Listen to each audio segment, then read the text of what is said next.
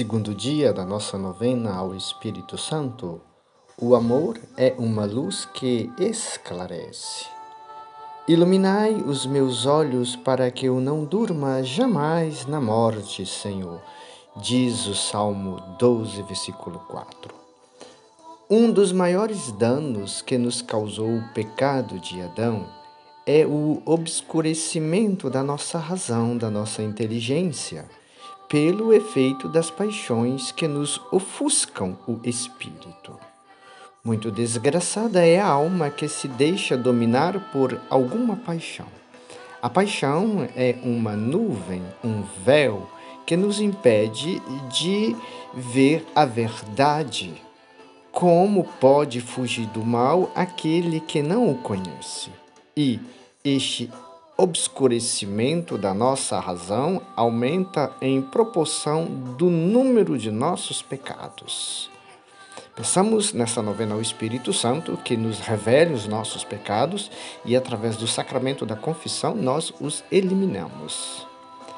Mas o Espírito Santo, que é chamado Luz Beatíssima, com os seus esplendores divinos, não somente abrasa os nossos corações no seu santo amor, como também dissipa as nossas trevas e nos faz conhecer a vaidade dos bens terrenos e o valor dos eternos. A importância da salvação, o preço da graça e a bondade de Deus, o amor infinito que ele merece e o imenso amor que ele tem por nós. Diz São Paulo na carta aos Coríntios que o homem natural não pode é, perceber as coisas que são do Espírito de Deus. O homem chafurdado no lamaçal dos prazeres mundanos pouco percebe as verdades da fé.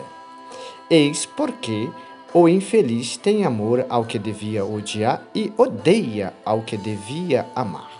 Santa Maria Madalena de Pazzi exclamava: o amor não é conhecido, o amor não é amado. Santa Teresa d'Ávila dizia igualmente que Deus não é amado porque não é conhecido. Também os santos pediam sem cessar ao Senhor luz e mais luz. Diziam: Enviai vossa luz, Senhor, dissipai minhas trevas, abri meus olhos. Por isso devemos pedir o Espírito Santo sempre, porque, sem sermos esclarecidos pelo Espírito, não podemos evitar os precipícios e nem achar Deus.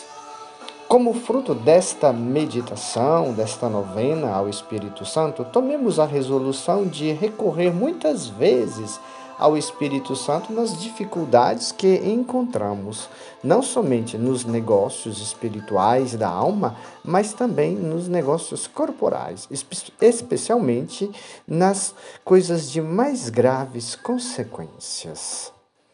Lembremos-nos, porém, de que Deus não nos comunicará sempre as luzes imediatamente, mas às vezes ele se servirá para comunicar-nos as, as suas luzes dos nossos superiores, dos nossos pais espirituais, dos padres, dos bispos, que ele deixou como seus representantes na terra. Disse de fato Jesus no Evangelho: Quem vos ouve a mim, ouve, e quem vos despreza, a mim despreza. Por isso nós precisamos ouvir a igreja.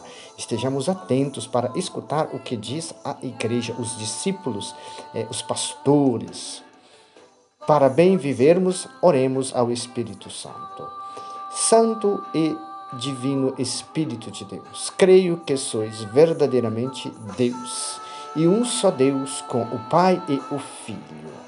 Adoro-vos e reconheço-vos por autor de todas as luzes com as quais me fizestes conhecer o mal que fiz, ofendendo-vos, e quando sou obrigado a amar-vos.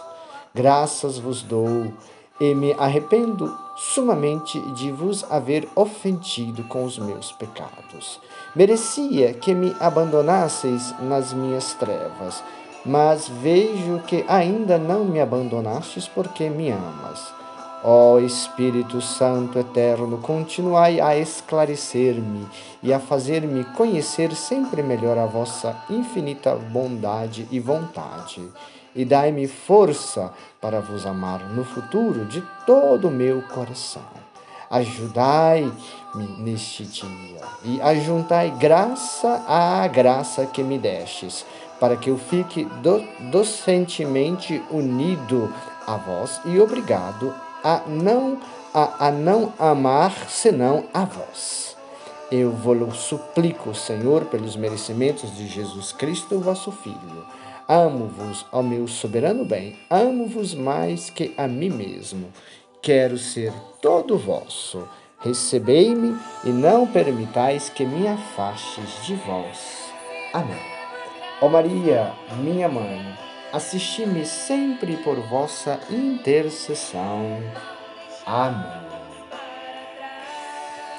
Nossa meditação, retirada das meditações diárias de Santo Afonso Maria de Ligório, segundo dia da novena ao Espírito Santo. E como música de fundo, você está escutando é, Veni Creator, do CD Sacrificium Viter, da Comunidade Católica Palavra Viva.